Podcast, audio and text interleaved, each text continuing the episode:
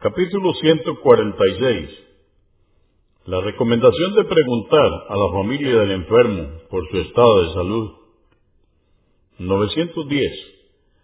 Narró Ibn Abbas, que Alá esté complacido con él, que Ali ibn Abu Talib, que Alá esté complacido con él, visitó al profeta, la paz de Dios con él, durante la enfermedad de la que murió.